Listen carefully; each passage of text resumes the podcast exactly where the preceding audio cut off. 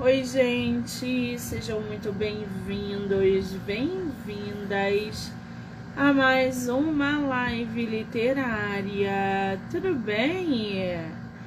Estamos aí em plena quinta-feira, dia 30 de novembro, para divulgar autores nacionais, para falar de livro, para fazer sorteio dar boas risadas, entre outras coisas. Lembrando que hoje vamos até as 10 e meia da noite com muito bate-papo literário e saúde mental, né? Tendo em vista que o nosso projeto agora está incluindo profissionais da área da saúde mental, como psicólogos, terapeutas, psicanalistas, para compartilhar com a gente sobre assuntos voltados para a saúde mental, evidentemente sem deixar os nossos autores incríveis de fora. E para a gente abrir essa quinta-feira, último dia do mês de novembro. Gente, o mês é dezembro, como passou rápido! Eu nem vi esse mês de novembro, que loucura, né? Para a gente abrir aí essa maratona do dia de hoje, a gente vai bater um papo com um escritor que já teve aqui no projeto, que é inteligentíssimo. Tu olha para ele e tu fala, como que produziu um negócio desse com essa sagacidade? Tu tem quantos anos? Primeiro, a primeira conversa que a gente teve, eu morri de rir porque ele é muito engraçado, ele tem uma simplicidade que cativa e por ser muito inteligente se torna admirável. Eu li o livro dele, A Bruxa do Véu Negro, fiquei enlouquecida é, com a trama, com o desenvolvimento. E agora o Marcos Silva, autor nacional, volta para conversar com a gente sobre outra obra é, de contos, na verdade, né? Cacofonia de Contos, que tá aí no site da Amazon. Então, a gente vai conversar com ele, vai conhecer o que, que ele anda aprontando desde a Bruxa do Véu Negro. Lembrando que todas as entrevistas podem ser assistidas pelo canal do YouTube, Spotify, Anchor e Amazon do livro Não Me Livre. Então já corre lá, já se inscreve para acompanhar todas as entrevistas que são geradas diariamente aqui no canal. Lembrando que estamos simultaneamente no Kawaii e no Instagram, então o pessoal do Kawaii que quiser o Instagram é moniquemm18, tá bom? Beijo para vocês. Muito bem, Pessoal que está entrando aí, sejam muito. Pede para mim o convite, por favor.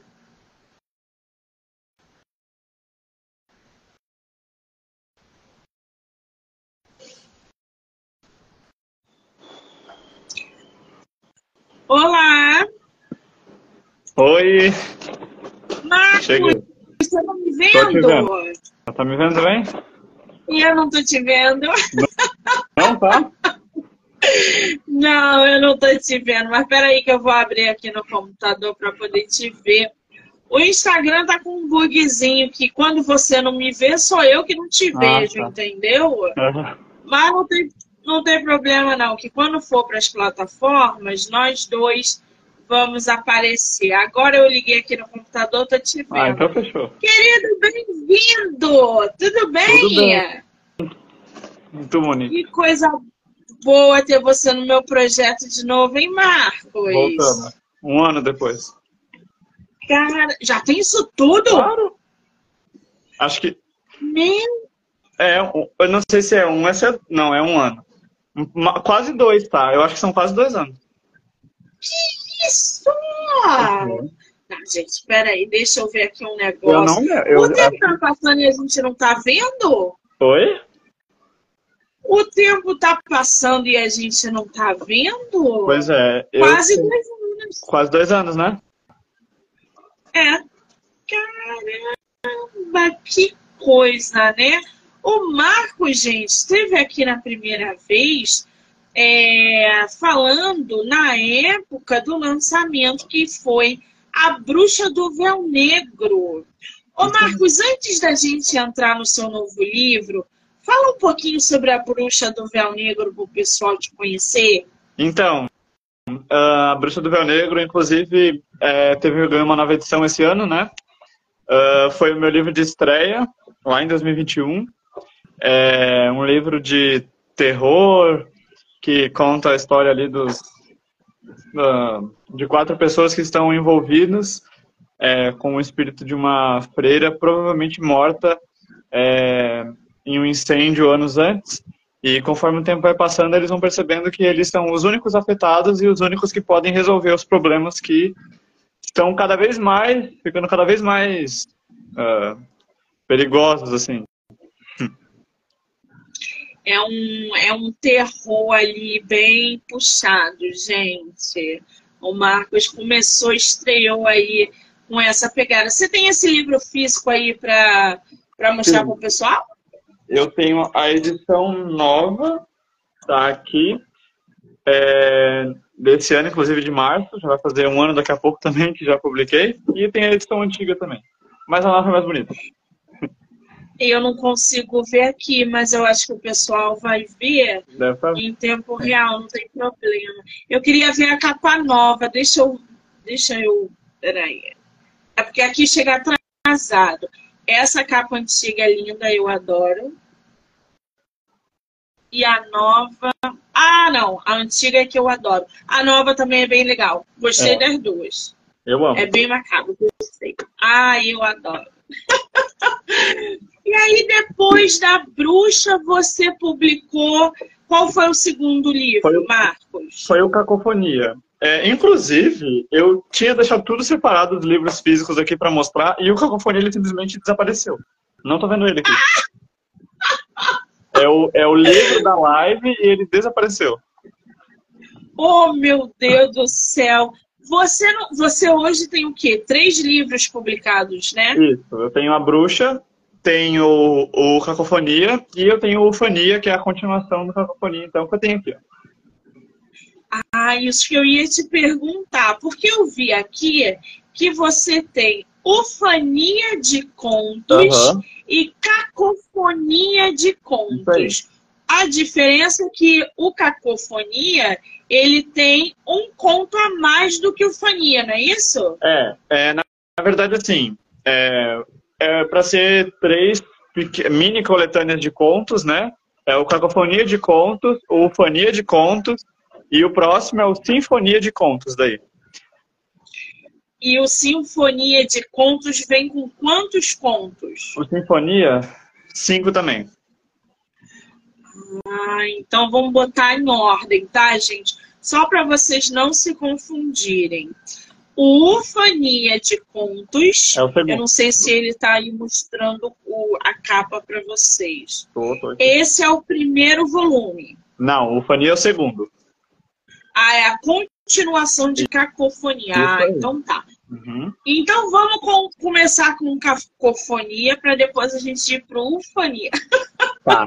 Tudo de contos. Ô Marcos, me diz o seguinte: como é que surgiu esse esse, esse título Cacofonia de Contos, porque assim, queria que tu explicasse, porque nem todo mundo sabe o que é uma cacofonia. Então, como que surgiu esse título? Então, é, é, na verdade, assim, eu escrevi os contos primeiro, entendeu? Antes de todos. Eu escrevi os seis contos, são mini contos, o livro ele é curtíssimo, todos eles são em tamanho de bolso, inclusive, para quem tem a cópia física, são livros de bolso. É, e eu escrevi os contos, e aí eu não sabia que, que nome botar, né? Aí eu fiquei pensando, pensando, eu escrevi vários, vários nomes para botar ali, e aí a minha namorada pegou e falou assim, olha, Marcos, qual que é o conto que você mais gosta dos? Eu falei, olha, o que eu mais gosto é o Cacofonia. Aí ela falou, bom, então por que você não, não bota o Cacofonia de Contos, então? E aí ficou no Fania a mesma coisa. E no conto do Cacofonia, né, é, o título, o nome foi escolhido por esse, porque o, a cacofonia é, enfim, tem alguns significados, né? Tem as palavras que. Meu Deus, agora tu me botou numa. As palavras com terminações parecidas e, ou algo nesse sentido, né? E aí acaba gerando essa, essa confusão. É algo... Sim. E, Desculpa, e no, vai, pode falar. No conto, é, na verdade, o cacofonia do conto é uma série de ruídos desconfortáveis que vem a, de uma vitrola. No, no conto é isso, uma vitrola, ele bota, o personagem do conto, ele bota os discos numa vitrola e quando ela vai, vai, né, enfim, tocar lá, ela acaba emitindo uma, uma série de ruídos que ele diz no conto que é uma cacofonia, então, de, de ruídos ali que advém dessa vitrola. Ah, e aí remete bem o que tá ali na capa. A cacofonia, gente, tá? É, é só para o pessoal aí. Monique, como assim cacofonia de contos, essa vitrola? A gente já, já vai falar dessa capa que foi feita por uma autora que já teve aqui no projeto.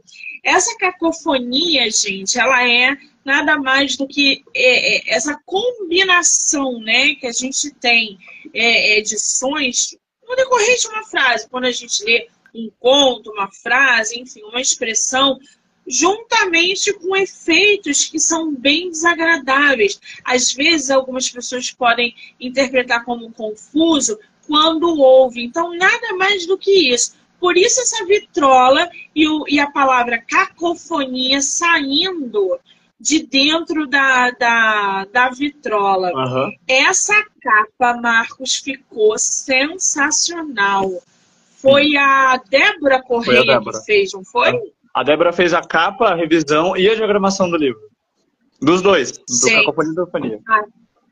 A Débora é maravilhosa. Tanto ela como a Diana já tiveram aqui no projeto. As duas são irmãs, são capistas, revisoras, diagramadoras, elas são incríveis e talentosíssimas. São autoras também. E a Débora fez essa capa e fez a revisão. E a diagramação também, né? Uhum. A Diana que participou ali da revisão. Esse seu livro foi publicado o quê? 2023? Dois. O Cacofonia foi em 2022. 2022. Já tem um, um chão aí também, né, gente? Vai um ano e meio. Agora, é, tá aqui de setembro, 26 de setembro de 2022. Uhum. Já tem um tempo aí, que coisa boa. Agora, esses contos que você colocou em cacofonia são seis contos. O que, que eles falam? O que, que você traz é, nesse, nesse material? Então, é, a sinopse, não é uma sinopse, é mais uma frase que descreve o livro, né, que está ali na contracapa, é que é uma coletânea com seis contos que tenta lhe mostrar o quão a morte pode ser bela. Então, esses seis contos, eles basicamente é, eles retratam uma história, o conto né, tem ali a história dele, mas cada conto vai mostrar uma maneira diferente que aquela pessoa está morrendo, entendeu? São personagens completamente é, diferentes, mas cada um morre de uma maneira, entendeu? É, não, peraí, que cortou a última coisa que você falou. Esses contos mostram é, seis maneiras diferentes de se morrer, é isso? Não. Então, é, são seis histórias e nessas histórias os personagens eles morrem de maneira diferente. Claro, é, nenhum, nenhum dos contos se ligam, eles não estão conectados nem nada, são histórias opostas, mas tem um que acaba meio que se matando, entre aspas, tem um que é, ele acaba por ganância, ele acaba morrendo, entendeu? Nessa, nesse, nesse estilo, assim. Nessa pegada de, de morte. Bom, a gente tem aí seis contos e o, o primeiro deles se chama miasma. O que, que uhum. fala miasma, Marcos? Então, miasma é um conto sobre um homem que ele, é, ele acaba por ganhar na loteria e ele, enfim, ele pega todo o dinheiro que ele ganhou e ele vai gastar em boates e coisas nesse, nesse sentido assim. E ele fala no conto que ele estava muito feliz porque ele finalmente tinha conseguido amizades e tudo, e ele estava lá pagando as coisas para todo mundo. Só que depois ele se vê perdido porque ele ele acaba quando vai, né, para pagar novamente, ele perdeu todo o dinheiro dele. Então ele já está sem nada. E aí ele no conto ele ele está escrevendo, né? Esse conto é escrito pelo próprio personagem. E ele diz que ele depois de perder tudo, ele acaba dormindo e ele acorda dentro de uma caixa compacta. Ele não sabe onde ele está. Ele diz que dentro daquela caixa que ele está, ele só consegue achar um lápis e uma caneta, uma caneta e um, um caderno, né? Onde ele está escrevendo o que está sendo narrado no conto. E ele começa a ficar desesperado, porque ele não está conseguindo sair. E aí, daqui a pouco, de repente, ele acorda no banco da praça. E aí segue o conto, né? Sem spoilers. Sim, já temos a primeira a, a, o primeiro conto meio sombrio aí. Uhum. Quer dizer, a, a, morte, né? Não pode dar spoiler, né? Não pode dar spoiler como é que morre. Ai, meu Deus. o que a gente sabe é que todos eles têm final é, trágico, uhum. né? De morte. O segundo conto se chama Atração. O que, que fala esse conto, Marcos? Então, no conto do, da atração, é, os personagens, eles é um grupo de amigos e eles acabam querendo, enfim, é, sair, fazer alguma coisa diferente do que eles estão habituados a fazer. E eles acabam encontrando uma, uma atração nova no, na cidade, que é um castelo dos horrores, assim, entre aspas. E aí eles entram lá, a menina paga, e quando eles chegam no lugar, eles acabam se sentindo fortemente atraídos pela mulher que vende os bilhetes ali, da entrada. E eles não sabem explicar direito porquê, mas eles acabam enfim, sentindo essa forte atração. E quando eles entram na, no brinquedo, né, que, que diz que eles seriam perseguidos, mas nunca tocados, né, não tocar em ninguém para nunca ser tocado. Porém, eles estão andando ali pelos, pelos corredores e eles acabam presenciando a morte das pessoas que estão lá dentro. Como se os, os monstros, na verdade, eles não, não fizessem parte de uma atração, e sim fossem realmente criaturas que estão ali para matar todo mundo, entendeu? Nossa Senhora. Agora, você produzindo tantas histórias, né? A bruxa é, é, é um exemplo disso, os contos que você produziu para essa obra. Você sempre gostou dessa pegada de terror, essa pegada sombria? Você sempre foi incentivado a, a ler e a escrever sobre é, é, terror? Como é que esse terror começou a exalar de você? Na verdade, eu nunca gostei. Como assim? Como assim? Eu era, eu era criança que, quando estava em casa, deitado com meus pais, assim, e começava a música do Cidade Alerta, sabe? Eu saía correndo porque senão eu não ia dormir à noite, porque eu estava completamente traumatizado com qualquer coisa. Com qualquer coisa. Então, eu lembro que uma vez uma, uma prima minha pegou e falou: Olha, vamos ver um filme de terror aqui. Eu falei: Não, pelo amor de Deus, não dá, eu odeio, não dá certo pra mim. A gente viu o filme, eu fiquei uma semana sem dormir, enfim. É, eu era esse tipo de, de, de pessoa, assim sempre com medo. A, meu consumo de literatura sempre foi fantástica, entendeu? Sempre foi fantasia. É, até que eu comecei a ir para casa da, de uma tia minha, no Rio Grande do Sul, e ela é fanática por filmes de terror, sempre foi. E ela, a gente, ela acabou falando, ah, vai ver esse filme aqui. Aí eu fui lá, vi, não dormi uma semana. Aí ela Mas, falou, não. Peraí, qual foi o filme? Era, meu, era Amigo Oculto o nome do filme. É um filme que tinha na Netflix uns anos atrás. Sei não, é, um filme, é. é um filme legal, filme legal. Com Robert De Niro, né? Hã? Com Robert De Niro. Ah, daí eu não faço a menor ideia. É isso mesmo. Depois ela pegou e falou, não, vamos ver o outro aqui. E aí eu, eu peço pra tampar os olhos na parte de mais terror. Aí eu fui lá, vi o filme, não, não fiquei com medo daí. Aí eu fiquei de boa. De novo, a gente foi ver a órfã daí depois. Ah, aí ela, ela não pediu pra eu tampar os olhos. E aí foi indo, e aí do nada, quando eu percebi, eu tava deitado no chão da sala, eu queria ver um filme de terror sozinho para tentar é, provar para mim mesmo que eu não ia ter mais medo. E aí eu fui ver o Brinquedo Assassino, o do Chuck lá, sabe? O antigo. O muito bom isso. Mas olha, você foi de, de zero a 100 muito rápido, né? É. Aí eu vi, fiquei de boa, vi o segundo, vi o terceiro, aí eu comecei a ver premonição, aí do nada a, a estante da minha casa, que era ali Harry Potter, é, e outro, Rainha Vermelha, outros livros assim mais de fantasia, do nada nasceu assim um, um Stephen King aqui, um, um, um Andrew Piper ali, e eu escrevia fantasia também. Eu, eu escrevi três livros de fantasia na época, todos publicados lá no Notepad. E aí eu falei, bom, já que agora eu tô começando a consumir esse tipo de conteúdo, por que, que eu não me arrisco, entendeu? Aí eu fui lá, criei um livro, escrevi 13 capítulos dele, um livro de terror, chamado O Inferno Nunca Se Apagará, é o nome do livro.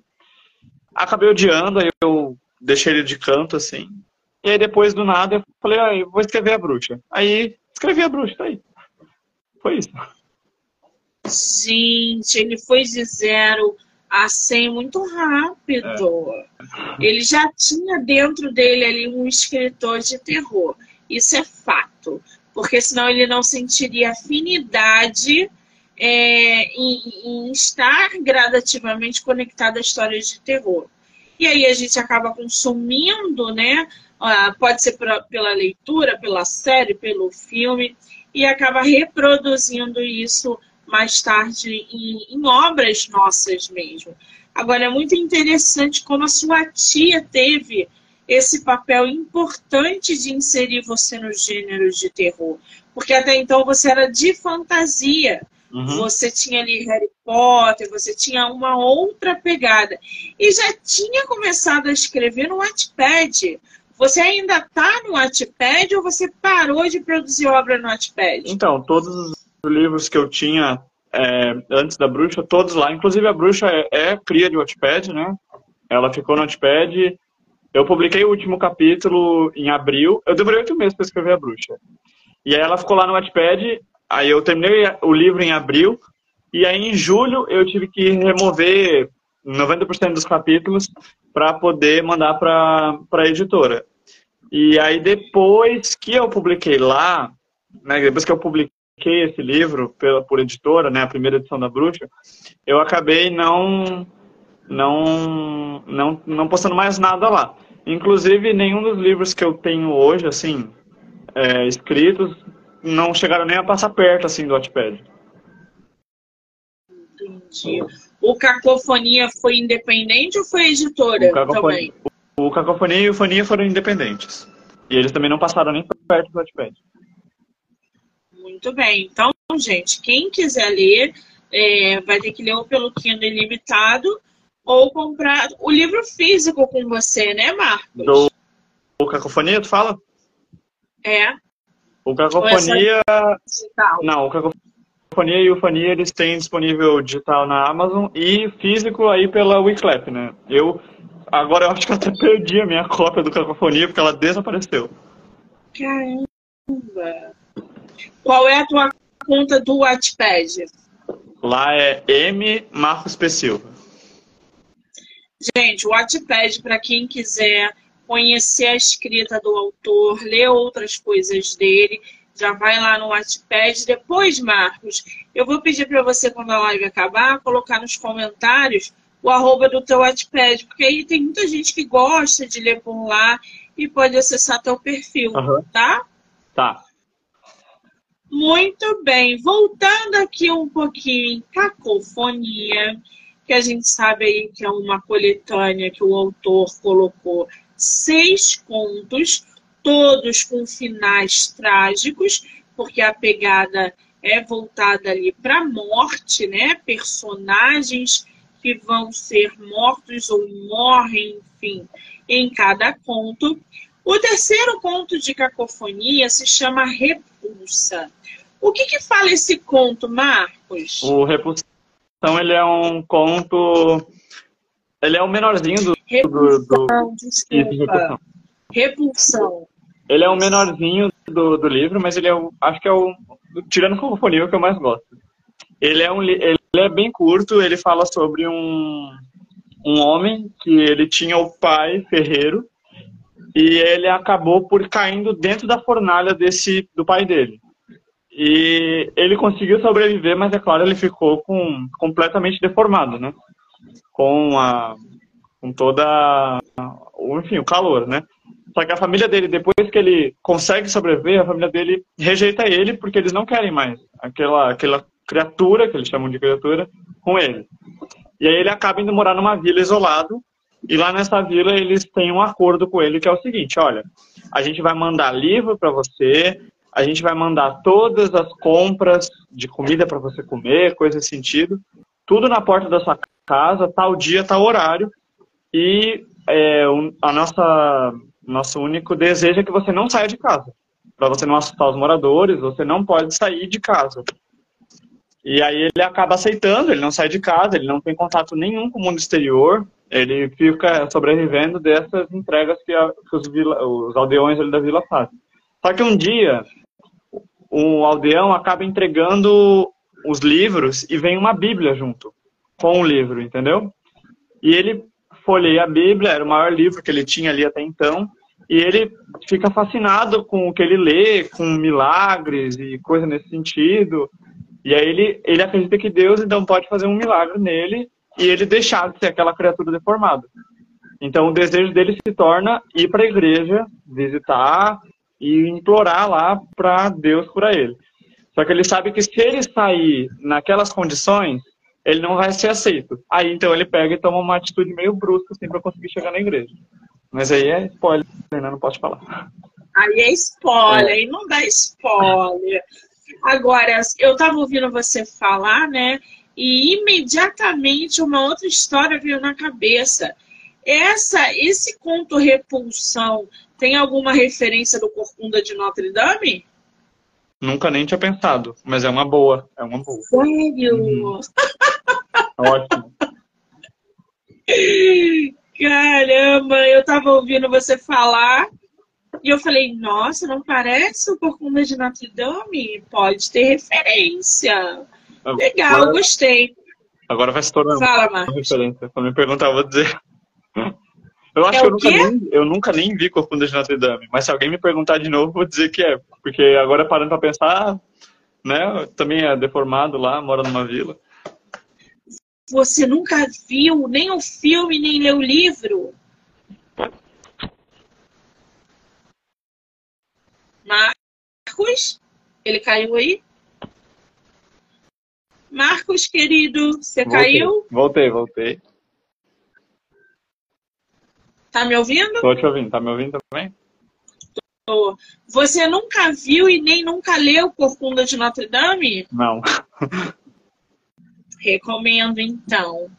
Leia, depois você nos diga se há alguma referência. E o interessante, gente, é que o Marcos nunca leu mas criou uma história que a gente assimila uhum. com Notre Dame. Engraçado uhum. isso, né? Que coisa. Agora, a gente tem o quarto, o quarto ponto aqui que leva o nome do livro, da obra, uhum. que é Cacofonia. Uhum. O que, que é esse conto, Marcos? Então, esse conto fala sobre um rapaz que ele acaba indo tentar a vida dele em uma outra vila bem mais reclusa, é, e ele acaba indo morar na casa do tio dele, que é um familiar um pouco mais distante, mas que é, ele sabe que o tio ia aceitar ele na casa, né?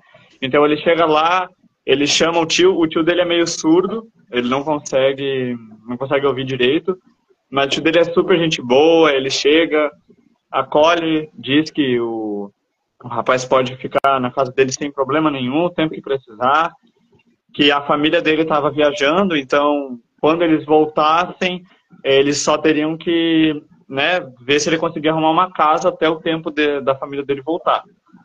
E aí esse rapaz, ele, o tio dele até toca uma flauta para ele a hora que ele chega, assim, para meio que comemorar e tudo, né?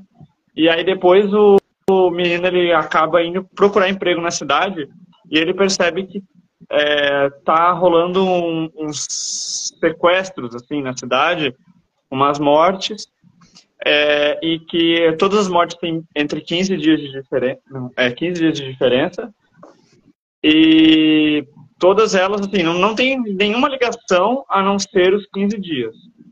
E eles estão meio que oferecendo uma recompensa para quem solucionar o caso. Então ele acaba indo solucionar o caso para tentar ganhar o dinheiro dele ali para ver se ele consegue sair da casa do tio.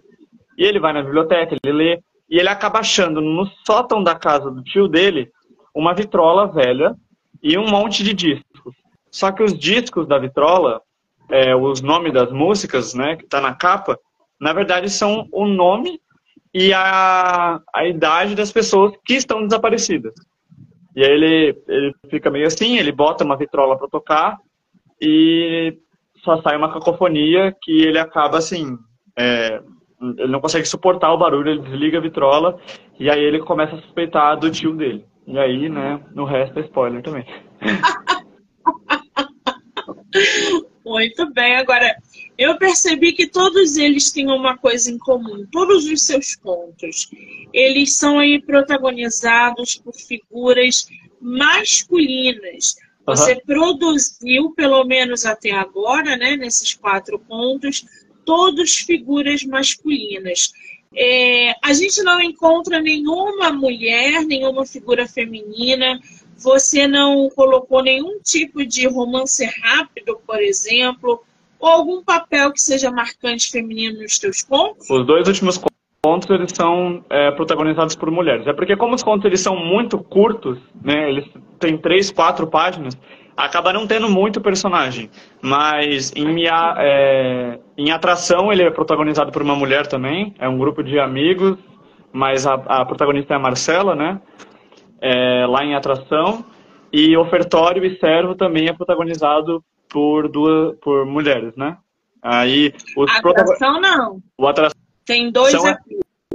O, o ofertório e o servo. Isso, servo. A atração é o que eu já tinha falado é que eu falei grupo de amigos, mas é um grupo de ah, amigos, tá. mas a, a protagonista do livro, que é a que é, chega até o final lá do, da atração, e aí tem o plot twist, é a Marcela, que é a líder ali do grupo. Muito bem. E aí, logo depois, a gente tem Servo, né? Que é o último conto que fecha a cacofonia, essa coletânea aí de seis contos do nosso autor. O servo fala sobre o quê? Só, da, uh, o ofertório ainda não falei também. Quer voltar para o ofertório primeiro? O ofertório, é verdade, o ofertório. O ofertório é uma mulher que ela, enfim, aqueles clichês que a gente vê em filme, ela acaba perdendo o carro dela, não, não para de funcionar na beira de uma, de uma outra vila, né? E ela acaba descendo e para tentar buscar ajuda com algum aldeão, só que ela percebe que é, as casas ali são muito velhas, as plantações são podres, não, não parece assim, não ter vida, porque todas as casas estão vazias, ela chama, ela bate de porta em porta, ninguém atende ela, mas lá no topo do morro, ela vê uma igreja toda construída de ouro, com as pedras brilhando lá em cima, e aí ela fala, bom, eu acho que lá alguém vai poder me ajudar. E aí ela chega lá, todos os moradores da vila estão dentro do, do dessa igreja. Ela vai buscar uma ajuda, vem um responsável lá e leva ela para uma sala e diz assim, olha, é, é, ela conta o que aconteceu. Ele fala, olha, não, não sei se eu posso te ajudar com essa questão do carro, mas a partir do momento que você entra aqui na igreja, você é obrigado a fazer uma oferta. Só que ela fala, bom, eu acabei de vir para cá, eu simplesmente achei tudo dentro do carro, eu não tenho dinheiro nenhum aqui. Ele fala, não, alguma coisa você vai ter que oferecer. E aí depois vem o plot twist do, do livro, que, do conto, que também, né, spoiler. Que aí é spoiler, né, gente? Aí a gente está pedindo demais. Agora, desses contos que você produziu, Marcos, qual foi o mais desafiador? Uh, eu, eu acho que, assim, eu, eu se tu abrir o livro ali no começo, nas minhas notas, eu digo assim, que eu agradeço aos meus professores de biologia, porque enquanto eles falavam de meiose e mitose, eu estava pensando no meu próximo conto. Porque todos os contos eu escrevi nas aulas de biologia, porque eu odiava, e aí então eu estava lá sentado na cadeira com meu caderno escrevendo as coisas ali, porque eu, eu não queria estar naquela aula. Então todos os contos foram pensados assim, sabe? Na hora veio na minha cabeça e eu comecei a escrever. Mas eu achei o Cacofonia o mais complicado de, de escrever. E o Servo, que é o último, eu achei o mais legal. O mais. que eu gostei mais de escrever foi o Servo. E por quê? Não faço a menor ideia. Só sei que eu gostei muito. Foi o primeiro, foi o primeiro que eu escrevi. Aí eu fiquei. Eu acho que foi isso, né? Foi o primeiro que eu escrevi, e aí então eu tava ali com aquele pique do, do começo, de querer escrever, e aí eu consegui produzir ele numa aula de biologia. E o, o, o Repulsão foi o último a ser escrito. E aí nele do Repulsão eu já tava assim, pelo amor de Deus, acaba logo, sabe? Sabe quando tá com esse sentimento? Eu, eu tava assim. Meu Deus do céu. O servo fala sobre o quê? O servo é sobre uma família muito rica, de um homem que ele tem duas filhas, e uma das filhas ela acaba criando um, uma relação com um servo da casa. E aí ela, ele, eles vivem um romance entre eles, escondido, e ela fica pedindo para esse empregado fazer as coisas por ela. Porque ela promete que ela vai conseguir é, a herança do pai é, para eles dois viverem o amor deles, assim, no bem bom e, enfim, sem nenhuma interrupção. Então ela fica pedindo para ele fazer coisas simples no começo. Ela fala: olha, tu pode escovar meu cabelo, tu pode fazer isso para mim. E aí depois as coisas vão aumentando gradativamente até um momento que ela fala: olha, se você me ama, você vai matar o meu pai e a minha irmã para eu conseguir a herança para mim. E ele fica pensando, pensando, pensando. E aí ele resolve tomar essa, essa atitude. E aí o que vem depois é coisas. Meu Deus, o mais macabro de todos, gente. Adorei. Bom, o Cacofonia de Contos, vocês podem aí. É, eu vou até botar aqui para vocês o link do site da Amazon. O pessoal aí do Kawaii pode conseguir o livro no site da Amazon, tá? Tá lá. É Marcos P. Silva cacofonia de contos. Então é só jogar lá que vocês vão conseguir acessar. É, já tem até avaliação aqui, vamos ver o que, que tem na avaliação. Tem uma leitora que falou assim: do cruel ao sobrenatural. Seis contos com temática sobrenatural ou com requintes de crueldade, ou os dois juntos. Contos bem escritos, curtos, interessantes, não são assustadores, mas possuem bem a atmosfera do terror. Destaque para o conto Cacofonia. Para mim foi o melhor, principalmente pelo pote no final. Tem que ler esse conto, gente. Vamos. Não, peraí. Ô, Marcos, lê um pouquinho do Cacofonia pra gente. Do conto? É. Tá. Você tá com ele aí? Tô, peraí. Calma, deixa eu abrir. Aqui.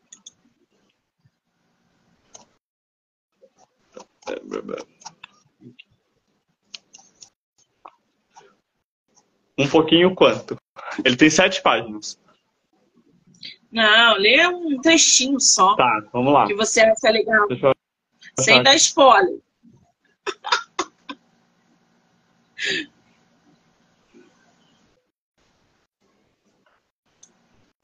Uh, só contexto antes de eu começar a tocar, é, a, a, meu Deus, a ler, estou lendo aqui o negócio já. É, é, a parte que eu falei que o tio ele vai tocar a flauta pro, ele toca a flauta pro, pro sobrinho dele. E aí o menino fala o seguinte: sem nem ter pisado no paraíso, posso afirmar com certeza que nem as harpas dos anjos ecoam tão serenamente quanto sua flauta. O sobrinho falou, batendo pequenas palmas. O senhor precisa mostrar o seu talento ao mundo. Não sejas tolo. Com um pouco de prática, você tocará ainda melhor que eu. Diógenes sorriu. Posso tentar? O rapaz pergunta. O tio olha para o rapaz com os olhos fumegando. Tamanha raiva pareceu colorir a face do homem. As veias da testa saltaram e as mãos se fecharam em um soco. Tomás, Tomás arregalou os olhos e recuou com medo. Olhe em meus olhos, Diógenes vociferou. Nunca nem pense em tocar nessa flauta. Está me entendendo? Muito bem, temos aí um trechinho de cacofonia. O resto, gente, só lendo, tá? Quem quiser, ou no site da Amazon, ou pelo site da Wiclap. Wiclap. Agora, pegando, é, continuando né, nessa pegada de cacofonia, o autor publicou a continuação que é Ufania de Contos. O que, que é uma ufania, o, o Marcos? A ufania é a hidrolatação, é, às vezes até doentia, no caso, é utilizado pela pátria, né?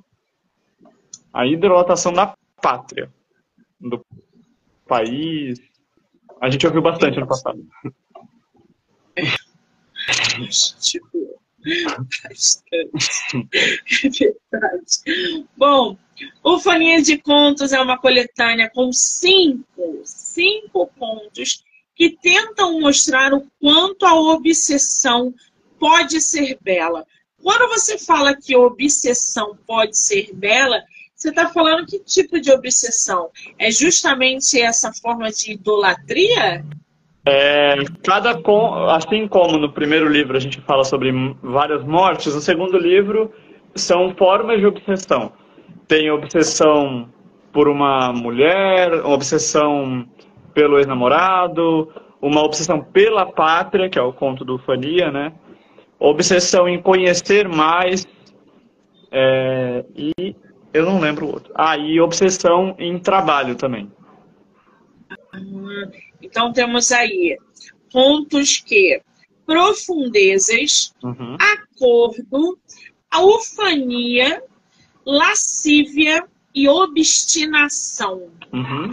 Eu quero começar pela ufania. O que, tá. que fala o conto ufania?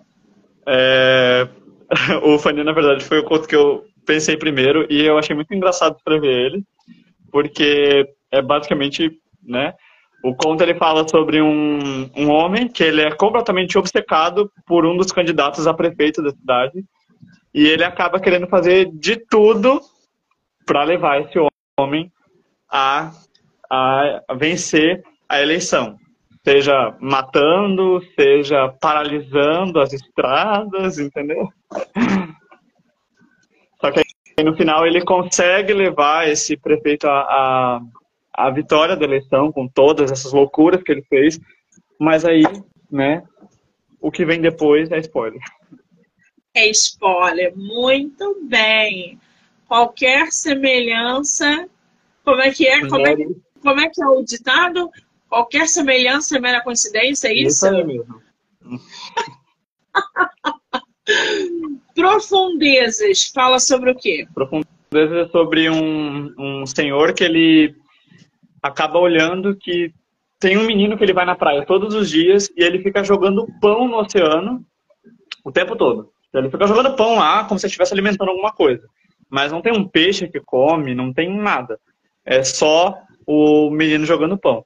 E aí o velho chega e fala, olha, o que, que você está fazendo aí? Você está jogando pão no oceano? Por que, que o que você vai conseguir com isso? E aí o, o menino fala, olha, você pode voltar aqui amanhã, tá horário, e aí eu te mostro o que que, por que que eu fico fazendo isso, né? Porque, o que que eu tô alimentando. E aí ele volta lá no, no outro dia, e aí quando ele descobre o que que ele estava alimentando, aí o cara não, não fica muito contente, assim, sabe? O que ele estava alimentando? É... é... Spoiler. É spoiler. Ai, gente, eu sou muito curiosa. Eu preciso saber. Agora eu vou ter que ler os livros do Vai. nosso escritor, tá vendo aí? Oh, meu pai eterno. É, o acordo. Acordo é o conto do, de um homem que ele, ele é dono de uma empresa e ele fica basicamente enfurnado dentro do escritório dele. E ele resolve que ele ele liga para a mulher dele, diz que ele não vai voltar para casa porque ele está trabalhando. É, aí a mulher dele fala: Olha, você prometeu que amanhã você vai vir no aniversário do teu filho, não sei o quê. Ele fala: Não, relaxa que eu vou vir. Só que ele acaba xingando a mulher dele o tempo todo, ele não dá atenção para a criança e a criança é completamente apaixonada pelo pai.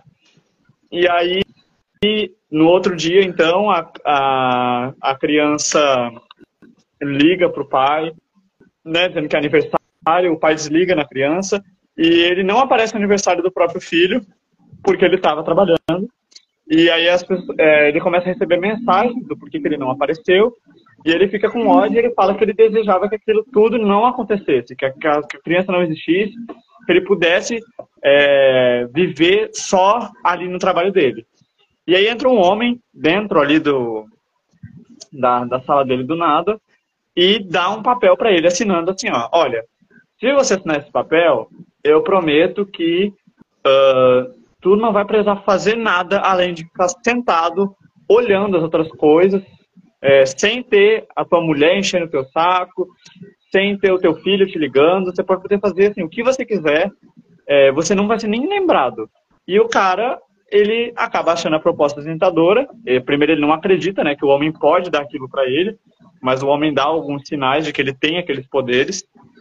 E aí ele recebe a ele recebe um, um papel para assinar, ele assina e aí quando assina o que acontece é o seguinte, também é spoiler. Ah, muito bem. Já temos uma pegada um pouco mais dramática nesse aí. Lascívia. Então, o Lascívia fala sobre uma. É o conto de uma mulher que ela. Esse foi o primeiro conto que eu pensei também, um dos primeiros ali que eu pensei. Eu já estava com a ideia dele há muito tempo. Esse do acordo, inclusive, era para se chamar Quando as Cortinas se Fecham, e era para ser um livro, não era para ser um conto. Mas eu tenho plano para abrir esses contos no futuro, sabe? Fazer uma, uma versão estendida, sabe? Uh, na lascívia, é, uma mulher ela não consegue aceitar o término do, do, do namoro dela.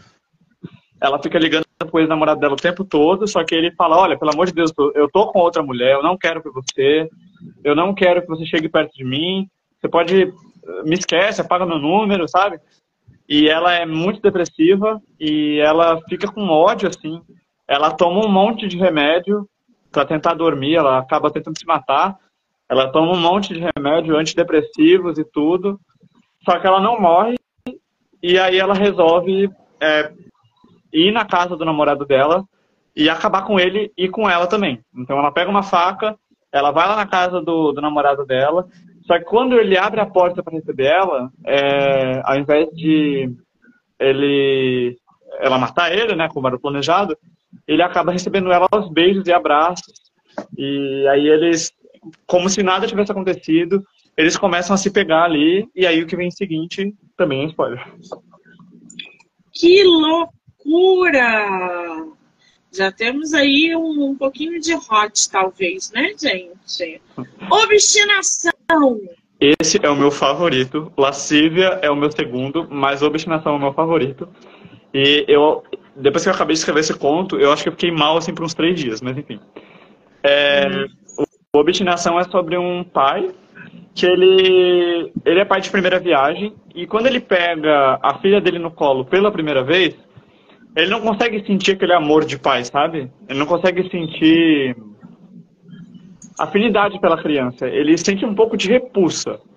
E ele leva, ele leva a criança para casa, a recém-nascida para casa, e ele começa a perceber que a criança chora de madrugada e a mulher tem que levantar para ajudar. E ele começa a perceber que a mulher dele está cada vez mais cansada, cada vez mais exausta, e além disso ele está tendo que disputar a atenção da mulher com a criança, entendeu?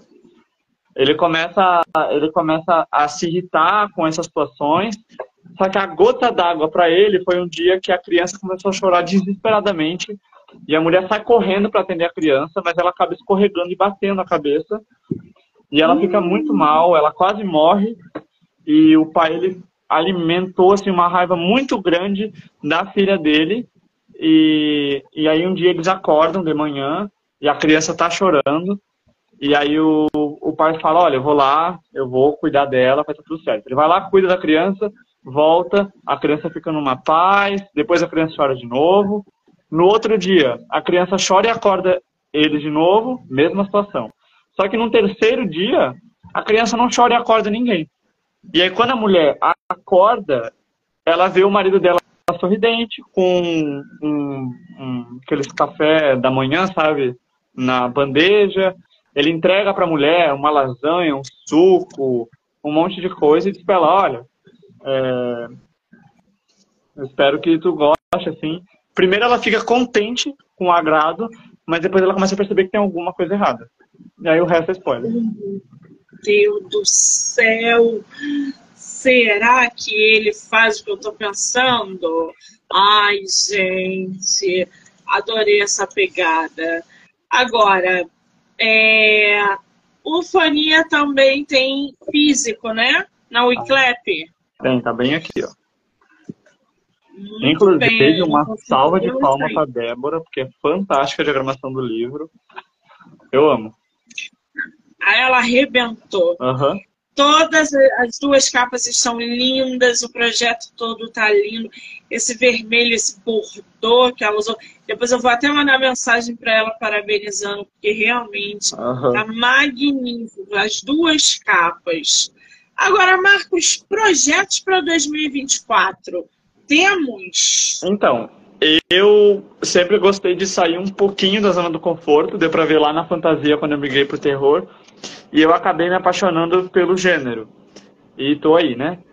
Só que nesse ano, eu lá em janeiro, fevereiro, eu escrevi um livro. É, é para ser também um livro de bolso, mas com uma história única, não um conto, né? Eu adorei esse negócio de livro de bolso, tá? Eu simplesmente apaixonei por ele.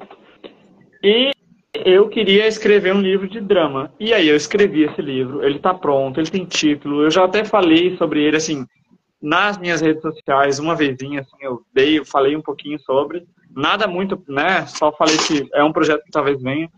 Tentei publicar ele esse ano, hum, acabou não dando certo. E eu estou pensando em tirar essa ideia de ser um livro do bolso para transformar em um livro, talvez, uh, como é que se diz? estender os capítulos, não enchendo linguiça, mas, enfim, tu, tu entende, né? Como eu tive que resumir a história para ele ficar pequeno, eu estou pensando em não resumir a história, deixar ele do tamanho que ele queira ser, entendeu? Ele, ele escolhe o tamanho que ele vai querer. Muito bem, então temos aí para 2024 um drama do nosso escritor. Agora, a gente está vendo que o Marcos ele consegue é, andar de um lado para o outro, né? Como eu falei, ele veio da fantasia, foi instigado pelo terror e agora pretende ir para o drama.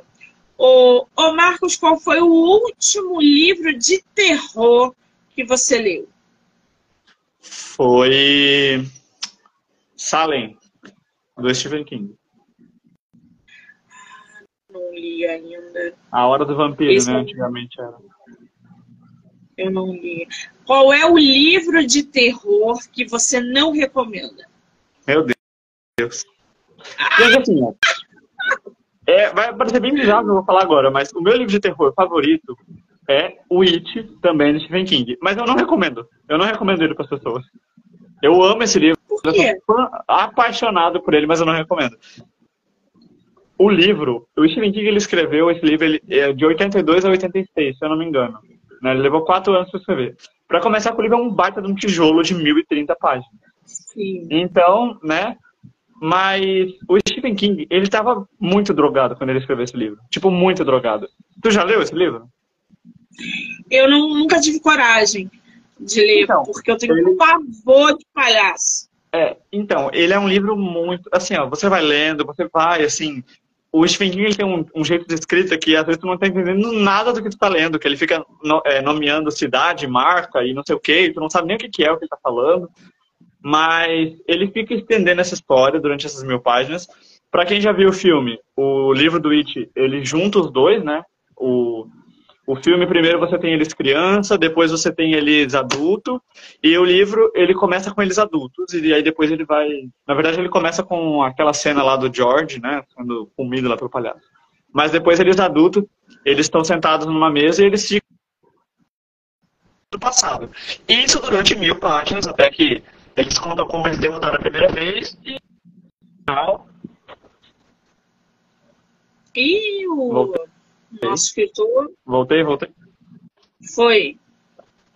Enfim. Não.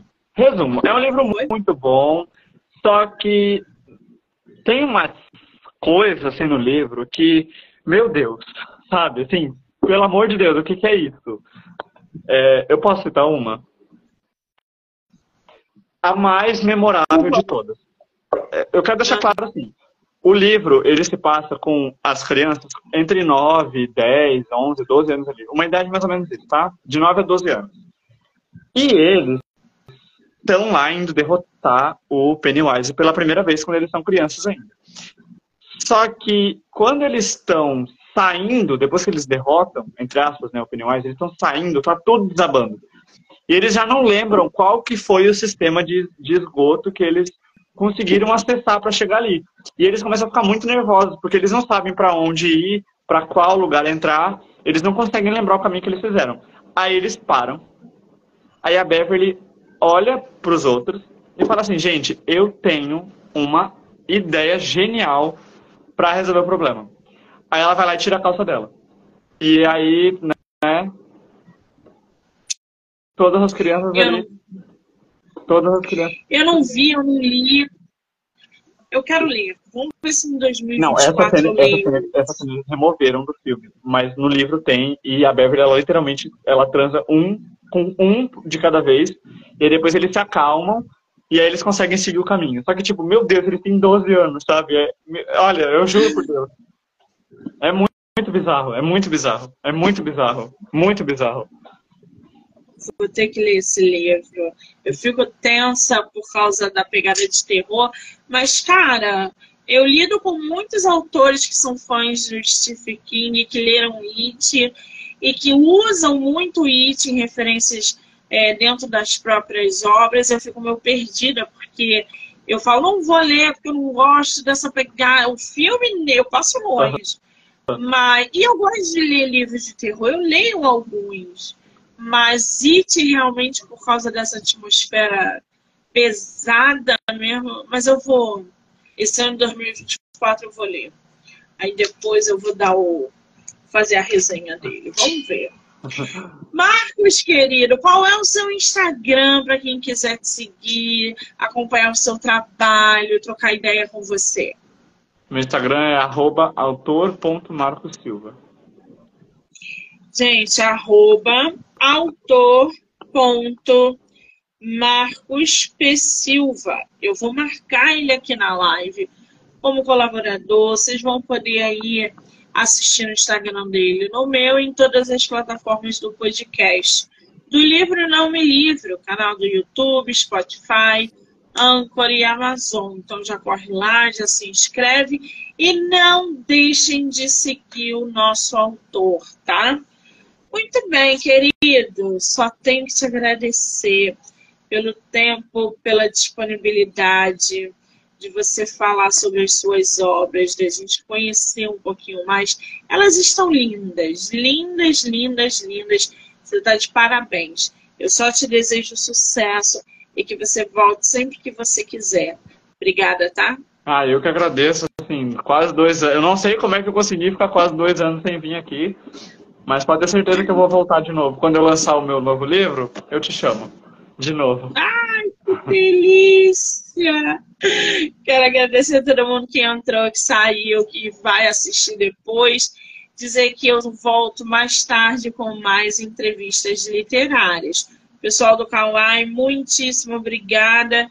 Depois eu vou deixar os trechos da entrevista lá na plataforma. Marcos, beijo, querido. Obrigada. Tchau.